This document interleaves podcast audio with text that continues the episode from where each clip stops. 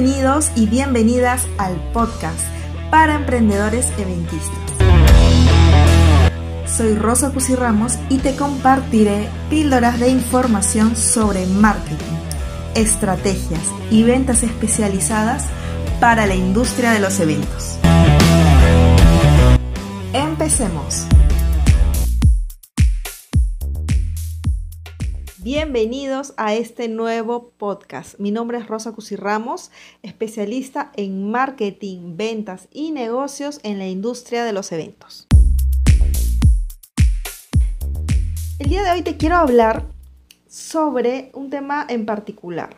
Mucha gente que emprende, emprender significa recién iniciarse, eh, aventurarse a realizar un negocio, me pregunta, Rosa, ¿dónde puedo hacer? Dónde puedo aprender, dónde puedo conseguir información para convertir mi hobby en mi profesión, para poder vivir de mi hobby y que esto se convierta en un negocio. Es decir, dónde puedo aprender a hacer negocios. Hay algo importante en específicamente la industria de los eventos. Muchas de las personas se inician por un tema de que les encanta la decoración, les, encanta cocinar, hacer pasteles, bocaditos, las flores, etc. Y lo que inicia de repente como un hobby, con el tiempo se va convirtiendo en algo más, en un negocio. Pero un negocio necesita una visión estratégica, una visión de administradoras, administradores, de gestión empresarial. Por lo tanto, Em, si vas a iniciarte en este mundo de los eventos, mi consejo número uno es primero capacítate. Define en qué nicho de toda esta amplia gama que involucra a los proveedores de eventos quieres involucrarte, ¿no? Por ejemplo, me dices, a mí me encantan las flores y me gustaría no solamente hacer ramos de flores, sino decoración. Entonces, paso número uno, es investiga todo lo relacionado al negocio de las flores, pero sobre todo vuélvete un experto. No te puedes meter en un negocio en donde tú no sabes nada ni lo dominas.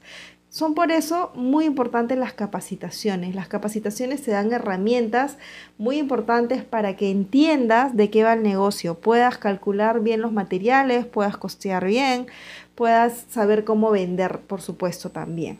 Entonces, Primero, el paso número uno es que investigues, te capacites, que averigües, te inscribas en cursos y cuando ya domines el contenido, el teje y maneje del producto o servicio que tú quieras hacer, vamos al paso número dos, donde vamos a hablar ya puramente de negocios.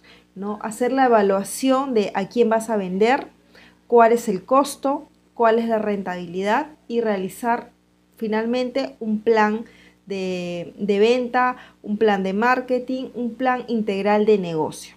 Hacia eso tienes que apuntar al momento de emprender. De lo contrario, estás yendo a ciegas hacia algo que no tiene objetivos, algo en donde no tienes metas de venta, por lo tanto, no va a pasar de ser un hobby.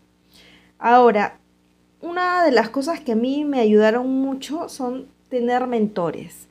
¿Y a qué me refiero con esto? No necesariamente contratar a alguien para que te ayude, que por supuesto de eso hay mucho en el mercado y hay excelentes mentores, pero me refiero principalmente a gente que haga negocios.